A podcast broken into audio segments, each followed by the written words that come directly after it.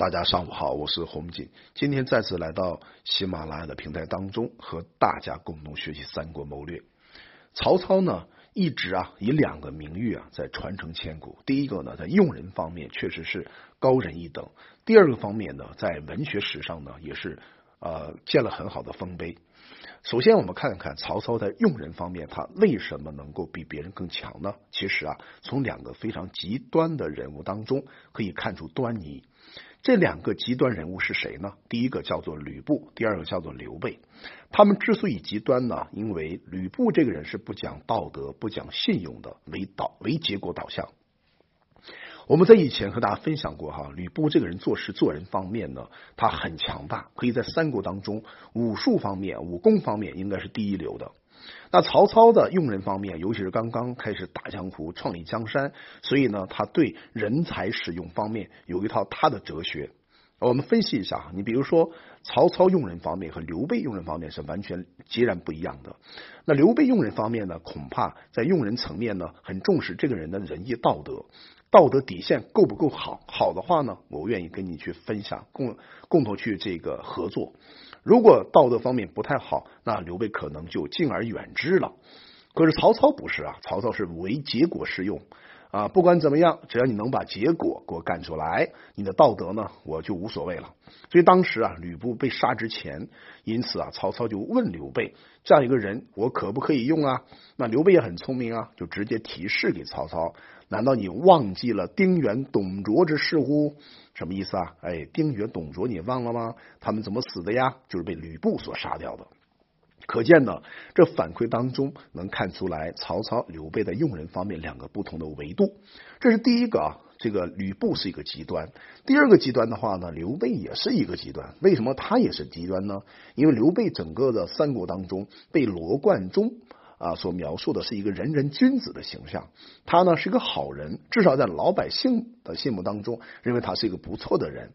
那这种不错啊，让人感觉还是呃有一点味道的。另外一点的话呢，刘备啊，他始终是曹操的老对手。那在这个青梅煮酒论英雄的过程当中，我们一看出来啊，曹操一直是把刘备推得很高。那推得很高啊，曹操有好多次机会呢可以杀掉刘备。那为什么没有杀掉他呢？其实这里面有很多很多的历史的冤案、历史的迷雾。可能很多朋友哈听过不同的版本，尤其对吕布的版本，还有曹操的版本，呃和那个刘备的版本。我们今天深入的帮助大家分享一下哈这两个版本之内背后的真实的故事。当时呢，有一个叫陈登的人，陈登啊是陶谦陶谦的部下，因为当时丧失徐州没有办法，那陶谦呢就把整个的徐州城啊暂时让给了刘备，刘备来统领这个徐州城，所以呢，陈登暂时成为刘备的部下。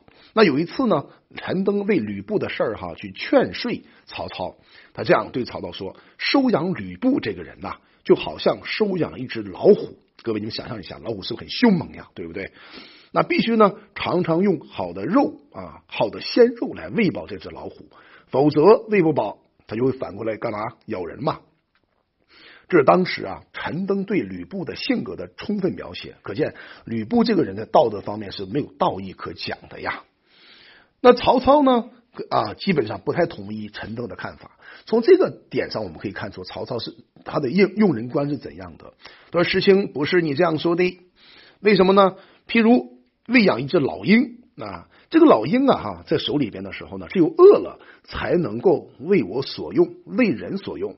吃饱了呢，就会远走高飞了。你看看，不管是陈登还是曹操，他对吕布的评价都是用一个老鹰，一个老虎。不管是老鹰还是老虎，首先他们有个共同的特性吧，都是动物。你看看吕布在当时三国当中那个群英荟萃的他的环境当中，他竟然是一个动物。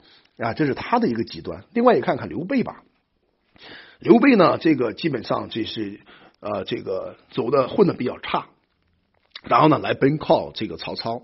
曹操呢给他的一个官什么官呢？叫豫州牧这个官职给到对方。那有人呢就见这个曹操说：“刘备这个人呢，哈，你得小心呐。为什么呢？哎，胸怀大志，现在如果不早点干掉他，将来必成大患。”有人认为刘备这个人了不得。曹操呢，就这个事儿哈，也思考了一下，并且找到了他比较得意的一个谋士。各位哪位谋士啊？哎，就是国家嘛。就问国家，你的意见如何呀？国家也帮助分析。哎，有这个可能啊。但是您提经提建起兵的目的啊，就是替老百姓铲除残暴势力嘛。咱得靠真诚和信用去召集天下的豪杰嘛，对不对？即便哈这样，还担心天下豪杰还不来投奔您呢？哎，你看郭嘉的想法呢，是通过这种思考方法呢，来帮助曹操笼络天下英才之心。哎，他是这种角度，并不是善良。说哎，我疼刘备，我保护刘备，完全不是的。他基于一种大局观，怎么样让人才呢投靠于这个曹操？他进一步的分析说：“哎，刘备啊，已经是天下有名的英雄了。你看看曹操英名远在哈，因为穷途末路来投靠您老人家。如果您这个时候把他杀了，那就背上了一个谋谋害贤能的罪名。”哎，你看谋害贤明一旦被传出去以后，大家会怎么认为曹操呢？曹操你想统一天下吗？哎，你统一天下你需要人才吧？但是呢，你这个人名不好啊，你把刘备给杀了，大家感觉怎么样？哎，就不敢投靠你了吧？你会使天下的英雄豪杰呢对你表表示失望，最后呢？不愿意向您靠拢。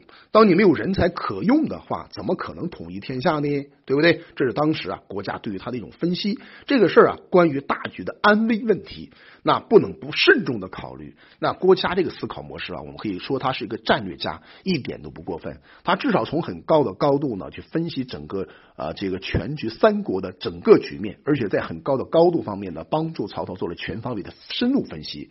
这一点呢，我很佩服他。很可惜啊，郭嘉不到这个三十九岁、三十八岁的时候呢，就死掉了，很年轻啊。呃，这个后来呢，曹操他有一些想法哈，他是认同郭嘉这个看法，他说你说的是对的，哎，我认同你这个想法。这是曹操当时和郭嘉里面做了一个全方位人才的分析。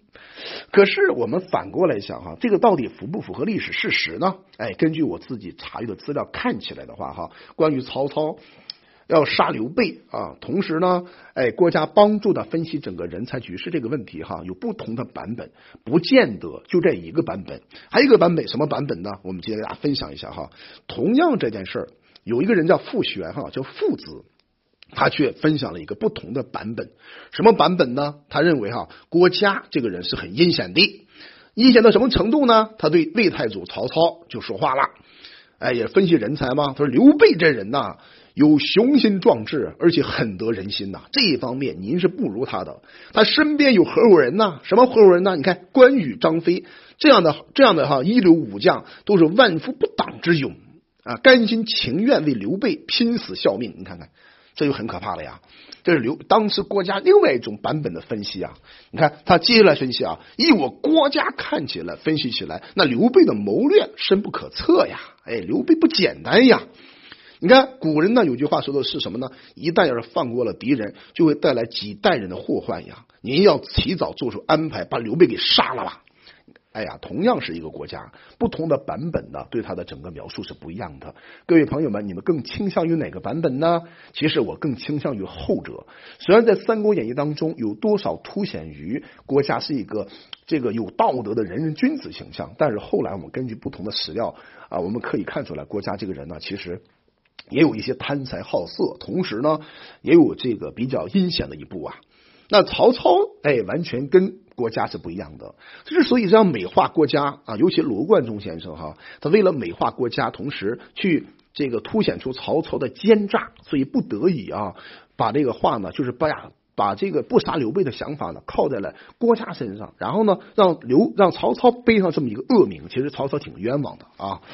那曹操当时同没同意郭嘉这种想法呢？其实我们根据历史看起来的话，不管《三国志》和《三国演义》哈啊，曹操基本上是没有同意郭嘉去杀掉刘备的。他也分析了一下，什么意思呢？呃，他对这个郭嘉说：“我啊，现在正。”正是这个招揽天下人才、天下英雄之时。那为了向世人表达我是很讲信义的，我呢不想听从你的建议了。啥意思啊？就是说你的说的很对，我也认同。但是呢，这个天下呢非一人之天下，我要把天下之财啊占为己有。那我这个角度上我是不能听您的呀，我得按我的想法去操去去操作啊。这是当时曹操的整体分析。可见历史当中很多事情啊，不要从一个角度去看。可能那个时代哈，那个环境之下，那个人物之中，那曹操也好，刘备也好，郭嘉也好，吕布也好，这些人呢哈，有他不同的处境，不同的场景。如果我们今天单一线的只认为他是好人，他是坏人，其实这有点进入了二分法的思维模式。我们应该用一个动态的思考方式呢，去看看当时的人，他们是在那个变化的环境里面怎么做人、怎么处事的。我想这些的这些内容哈，才值得我们作为三国爱好者更深层次的一种。啊，阅读体验。好，我叫洪锦，我们希望大家能够喜欢这样内容的话，去推荐你的身边伙伴们，让他们更好的去学三国、用三国、读三国、懂三国。谢谢大家。